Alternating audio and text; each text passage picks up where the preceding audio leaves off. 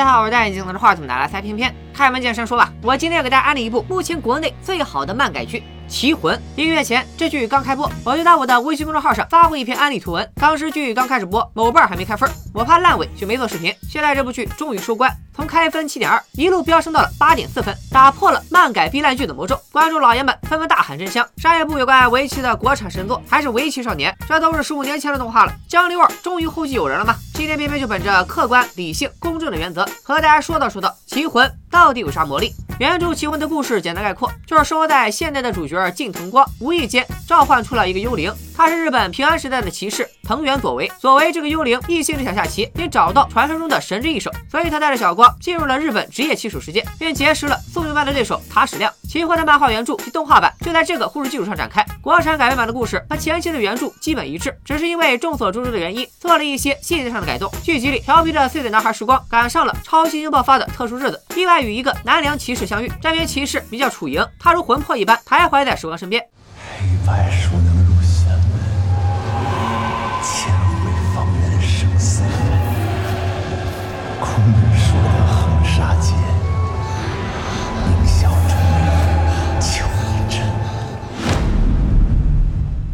由于原著版权限制，楚莹这个角色的人物形象是不能乱改的，所以大家也没必要吐槽他的妆发和穿着。楚莹是个骑士，一在世间徘徊千年，只为找到神之一手。他棋艺很大，总是缠着时光带着去下棋。没想到两人意外狂虐了围棋冠军于小阳之子，被誉为围棋天才的于亮，把人家孩子给虐得痛哭流涕。这去了的眼泪，让于亮与时光从此就成了一对冤家。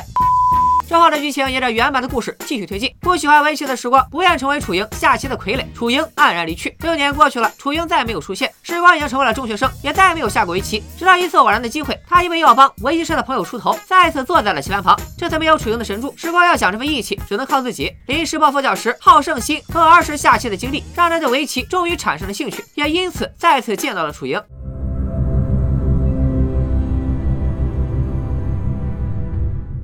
剧集版的情节就此全面展开。我其实算是半个原著的。一开始楚莹的卡姿兰限定桃花妆眼影着实有些劝退，对剧情大刀阔斧的改编直接整了个六年后，也让我摸不着头脑。然而后来想想，这反而是编剧在考虑了人性之后做出的精妙改编。哪个小屁孩的童年不是只抢变形金刚四驱车？哪有定力坐下来踏踏实实学下棋？当我坚持继续看下去之后，真的发自内心的想说一句：棋魂改编的是真好。最让我印象深刻的就是他的群像戏。剧版棋魂这一条条原创的分支剧情，这一个个配角形象的塑造也没有一个拉胯的。比如时光为其出头的这个叫无敌的朋友，他资历平平，但热爱围棋，学校的围棋社也是他创建的。在面临高考时，他站在了人生的十字路口上。如果继续下棋，很可能学业荒废；高考无望，不下棋，退出围棋社，又等于做了逃兵，似乎背叛了和朋友们一起下棋的梦想。迷茫又困惑的无敌向网络上的下棋大神请教，他不知道这位大神就是时光和楚莹。你可能以为时光和楚莹会鼓励无敌坚持不懈地追求梦想。如果我是你的话，我会暂时离开围棋，专心准备高考。跟你分享一句话吧，围棋和朋友，都是一旦遇上就再也离不开的存在。这一问一答间，剧版棋魂的现实关照一下子就来了，戳中了不知道多少少男少女的内心。还有个配角沈一郎，他是个想当职业棋手的年轻人，实力是有的，可惜运气不太好，屡屡错失机会。他家里没钱，咬着牙辛苦打工赚生活费，背负着巨大的压力前进。沈一郎心理素质不太好，大赛来临很容易心态崩溃。他就是那种明明战斗力不弱，回回棋院第一，却总是发挥不出来的倒霉蛋。一般的剧安排这样的角色，还是最后会让他逆袭。可剧版《棋魂》里，沈一郎不但因为心理素质和运气太差，一次次错失机会。虽然后来因为老师弃台，让他去了日本深造，最后也定了段。但我能感受到这个角色存在的价值，就是编导想尽量还原围棋事业的残酷。他说漫改剧剧情中二或爽文一点。没毛病，剧版《棋魂》却反其道而行，把漫改剧拍出了写实剧的味道。尤其是剧情进行到定段大赛阶段，定段大赛就是围棋学徒的大考，考过了你可以签约围棋队，拿工资打比赛，成为一名职业棋手。考不过就得回去继续日以继夜的复读。如果错过了定段的年龄上限，只会白白辜负了苦练的时光，从此告别职业棋手的世界。这个定段赛的录取几率大概是在百分之四，四舍五入相当于考上九八五。剧版《棋魂》里花费了大量笔墨来呈现冲淡少年们的艰辛，要是光凭实力也就算了，定段赛上还要随时提防案件。光是主角在定段赛场上就遇到了故意干扰他情绪、想取巧的哈利大哥，以及发现计时器故障而故意不说的耍花选手。什么比赛时故意装可怜博同情，半夜故意打坏宾馆火警队的坏分子，每个小龙套都恨得人牙根痒痒。整场定段大赛看下来，你会惊叹《棋魂》剧组塑造群像的能力。这些捣乱的角色，有的只有短短几分钟的出场，却同样让人印象深刻。距离早期出现的象棋社社长，他飞扬跋扈又坦荡直率，这个性格设定出自漫画原版里的加贺铁男。按说他就是个推动剧情的角色，但到了第三十集的时候，他再次出现，成为了一个洗剪吹的 Tony 老师，这个形象变化一下就盘活了角色，让他立体起来。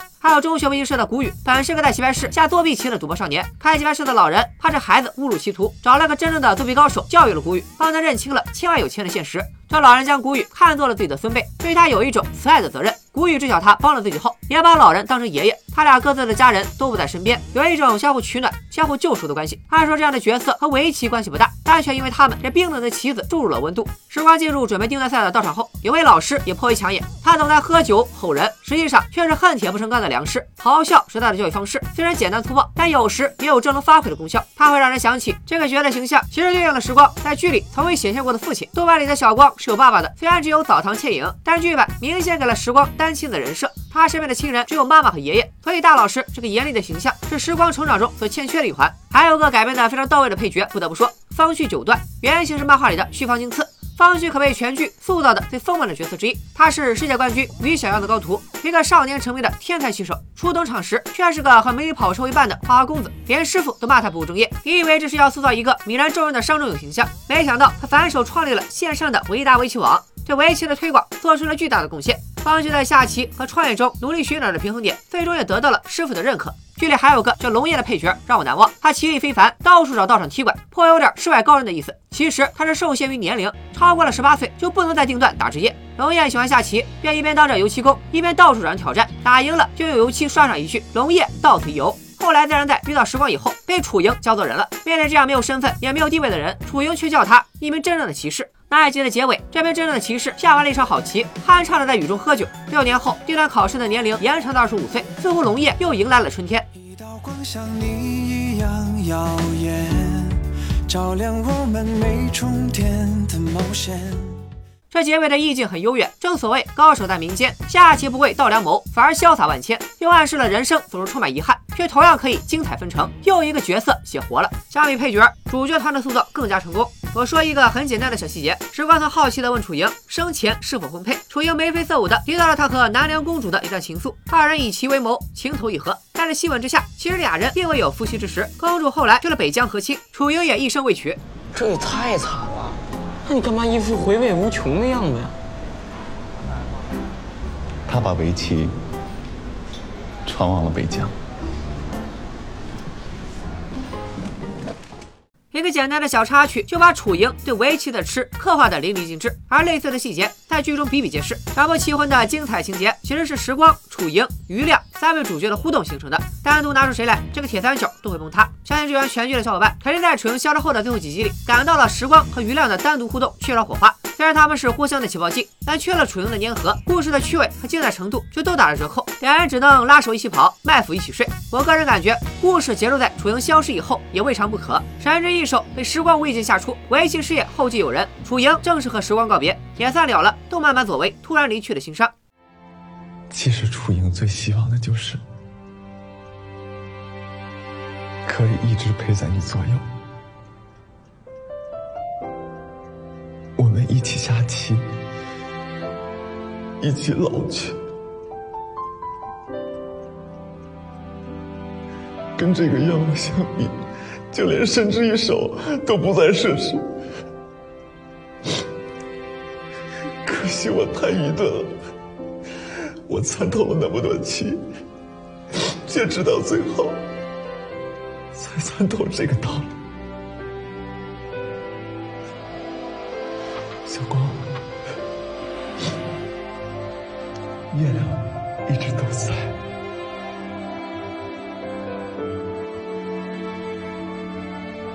只是楚莹要走了。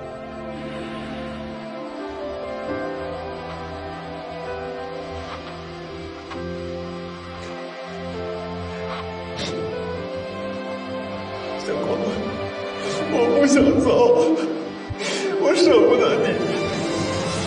我也在跟着你。说话，在跟你下下棋，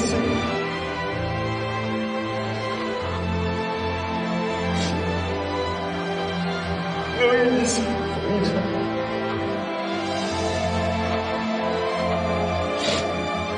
初应残生有幸，我只希望你在我最后的这段日子里无忧无虑的。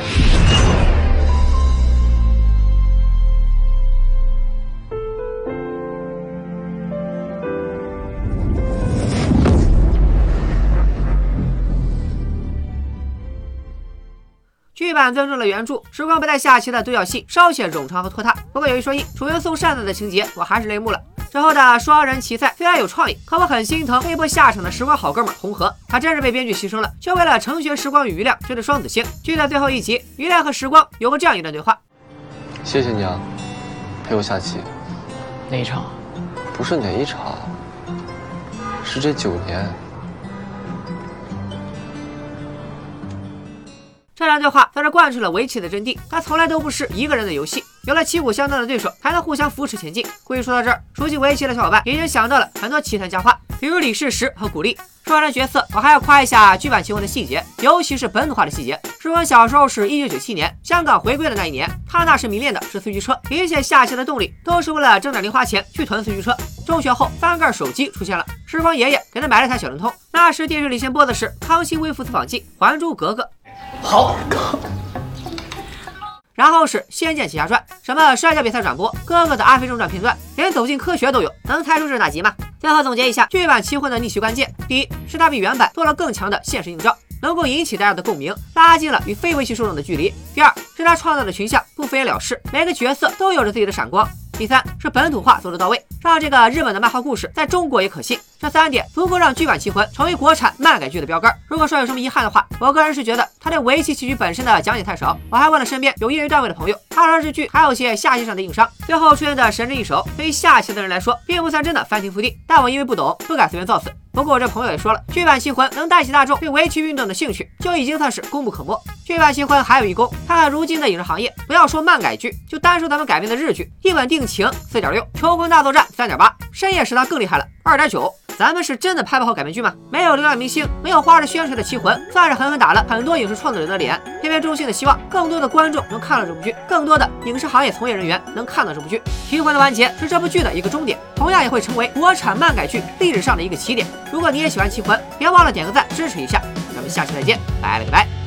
一道光像你一样耀眼，照亮我们没终点的冒险。